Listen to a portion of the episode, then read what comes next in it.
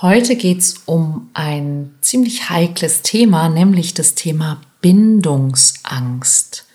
Und wenn dich das vielleicht auch betrifft oder beschäftigt, passiv oder aktiv, dann hör in die aktuelle Folge rein.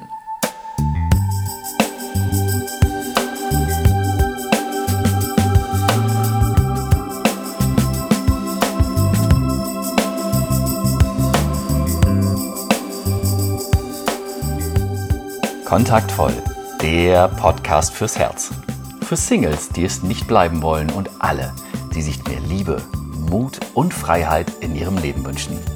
Von und mit Deutschlands Date-Doktor Nummer 1, Nina Deißler. Bindungsangst. Ja, was genau ist es eigentlich? Wann sprechen wir von Bindungsangst? Wir sprechen von Bindungsangst immer dann, wenn ähm, man entweder das Thema Beziehung und Bindung und Verbindung unter allen Umständen meidet. Ja, einfach nicht, weil, also manchmal verkleidet sich das auch. Ja, manchmal sagen wir, ach nee, das brauche ich nicht mehr.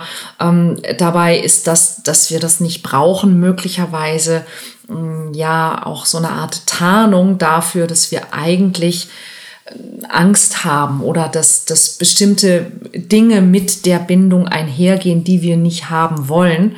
Und eines der ganz ähm, typischen Themen ist dieses Thema, wenn ich mich in eine Beziehung begebe, dann verliere ich meine Freiheit. Und so komme ich auch auf das heutige Thema, denn das habe ich ja letzte Woche im Podcast angesprochen, als es um die Liebesschlüssel und das Thema Selbstwert und Liebesfähigkeit geht. Viele Menschen ähm, haben das innere Bild davon, dass sie, wenn sie sich in eine Beziehung begeben, dass sie dann ihre Freiheit verlieren. Und ähm, so bin ich dann eben auch auf das Thema Bindungsangst gekommen. Ja, bei manchen Menschen ist die Bindungsangst ja ganz offensichtlich. Sie spüren sie auch selber, sie nehmen sie auch wahr. Und bei manchen ist es so eine Art auch Selbstboykott. Also sie wünschen sich eigentlich eine Verbindung, aber immer wenn sie sich in eine ähm, Beziehung begeben, fangen sie an, sich unwohl zu fühlen. Und dann suchen sie Gründe. Und nach ein paar Wochen oder Monaten finden sie so ziemlich alles an ihrem Partner und ihrer Partnerschaft doof. Und auch da könnte möglicherweise Bindungsangst dahinter stecken. Und dann können wir uns die Frage stellen, wie, wie kommt es eigentlich oder wie entsteht es eigentlich? Und ich möchte ein, ein Stück weiter ähm, gehen und einmal über die Bindungstypen sprechen, die es gibt. Es gibt nämlich verschiedene Arten von Bindungstypen. Ähm, es gibt zum einen den sicheren Bindungstyp, also Menschen, die kein Problem damit haben, sich zu binden. Es gibt den Vermeider und es gibt den, den ängstlichen und es gibt den klammernden. So, und also bei den Ängstlichen gibt es also zwei Möglichkeiten und äh, es gibt den ganz, den ganz klaren Vermeider. Also der, der klare Vermeider, das ist jemand, der eben wirklich ähm, das, das Bindungsbedürfnis ablehnt, der nicht möchte, dass Leute ihm zu nahe kommen. Ähm, der Kontrolle haben möchte, ähm, also der, der eher sozusagen der ist, der immer so ein bisschen sich andere auf Abstand hält.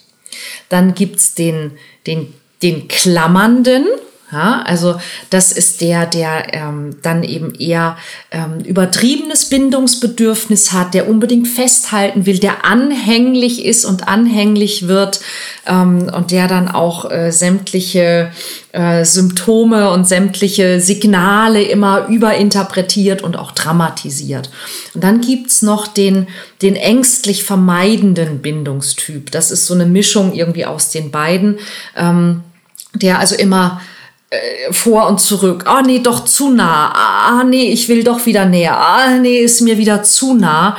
Und dem geht's natürlich besonders schlecht, weil ähm, der ist immer unglücklich. Ja? Und der, dem kann man es nie recht machen, der kann sich's auch selber nie recht machen. Und der ist immer in der Zwickmühle.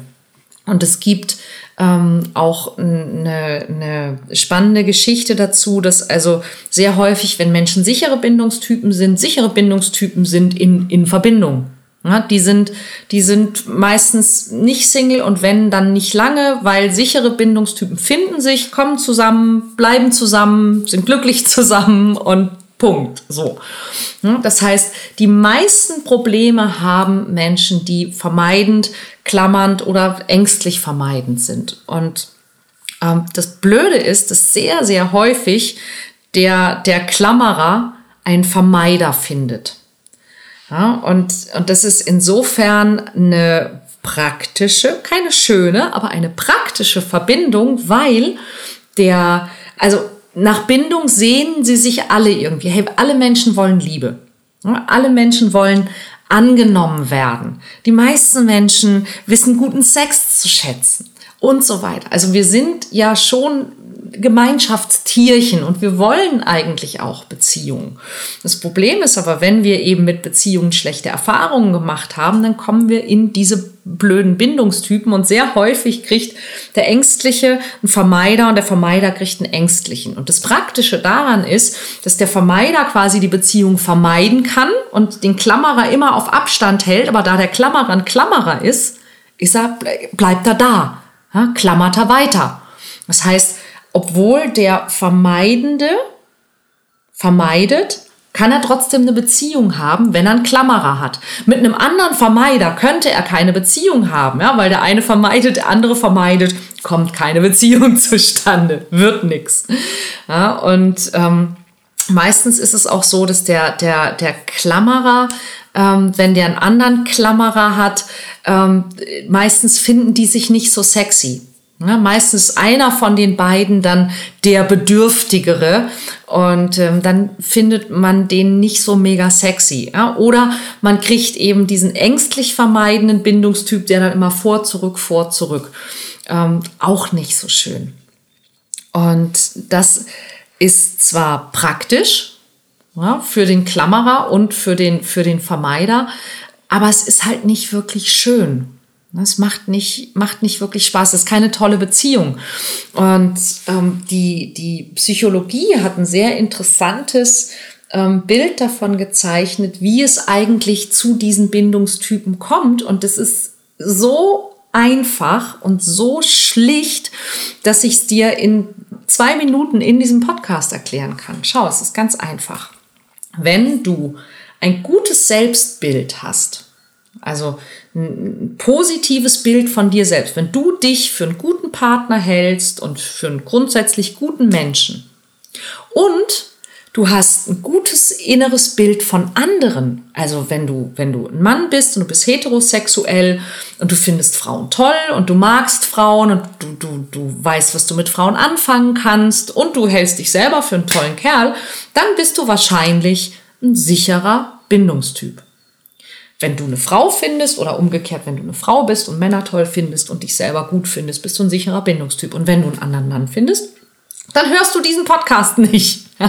Die meisten Menschen, die diesen Podcast hören, sind keine sicheren Bindungstypen, weil sie haben entweder kein besonders gutes Bild von sich selber, wenn sie ganz ehrlich sind, oder Sie haben kein besonders gutes Bild von anderen, wenn sie ganz ehrlich sind. Und das Problem daran ist, dass die Bilder, die wir haben, die bekommen wir leider auch immer bestätigt.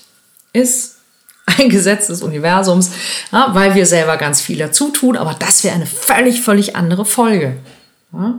Und bitte, bitte, bitte erklär mir nicht, warum es gerechtfertigt ist, dass du wenig von dir oder wenig von anderen oder nur von manchen anderen hältst. Ist mir egal. Es ist einfach so. So, wenn du viel von dir selber und viel von anderen hältst, bist du wahrscheinlich ein sicherer Bindungstyp und siehst dieses Video nicht, hörst diesen Podcast nicht. Wenn du ein gutes Selbstbild hast, aber ein schlechtes Bild von anderen, weil du zum Beispiel schlechte Erfahrungen damit gemacht hast oder weil du gelernt hast, wenn du dich wirklich auf jemanden einlässt, dann verlierst du deine Freiheit, dann musst du machen, was der andere will, dann wirst du ein vermeidender Bindungstyp sein. Also wenn du, wenn du selbst denkst, hm, ich selber bin eigentlich ganz okay, aber die anderen, oh, die, hm, und die wollen von mir Sachen, die ich nicht will, dann wirst du ein Vermeider. Wenn du ein gutes Bild von anderen hast, aber ein schlechtes Bild von dir, also wenn du sagst, oh, die anderen sind ganz toll, aber ich, hm, ich bin irgendwie nicht so der beste Partner, ähm, der tollste Typ, die tollste Frau. Hm, wer will mich eigentlich schon? Dann wirst du ein Klammerer. Ne? Also wenn du andere toll findest und dich nicht toll, bist du eher der klammernde Bindungstyp. Bleibt noch eine Sache übrig, wenn du ein schlechtes Bild von dir selber hast und ein schlechtes Bild von anderen, dann bist du wahrscheinlich ein ängstlich vermeidender Bindungstyp. Ja, du bist doof, die anderen sind doof. Kein Wunder, dass du dich auf niemanden so richtig einlassen willst und dir auch nicht vorstellen kannst, dass sich irgendjemand auf dich einlassen will. So einfach ist das. Wie kommst du da raus? Tja, einfach ja, nämlich dir selber einfach anzuschauen, wie ist mein Beziehungsleben bisher verlaufen, was bin ich für ein Typ. Ähm, übrigens, kleiner Tipp am Rande, was da helfen würde, wäre, schau auf meine Seite ninadeisler.de und mach den Test, den Selbsttest zum Thema Liebesschlüssel, denn dort lernst du auch eine Menge darüber, was für ein Typ du bist und was deine nächsten Schritte sein sollten. Und arbeite an genau dem. Hm? Hast du ein schlechtes Selbstbild?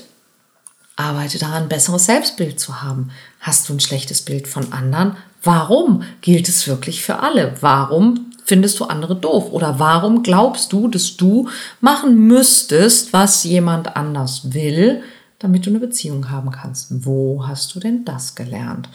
Ähm, vor zwei Wochen habe ich eine Folge zum Thema gemacht, für wen hältst du dich und wie kommst du darauf. Die könnte wahrscheinlich zu diesem Thema ziemlich hilfreich sein. Wenn du magst, hör sie oder schau sie dir einfach an und überleg mal, was davon auf dich zutrifft. Ich hoffe, dass diese Folge auch wieder inspirierend für dich war. Wenn sie das war, dann bitte like sie, bewerte sie, teile sie, erzähl anderen davon, poste sie, twittere sie, ähm, pinne sie und sorge dafür, dass andere Menschen das auch hören, weil ich glaube, dass das helfen könnte, wenn wir beiden nicht alleine bleiben mit diesem Wissen. Bis bald.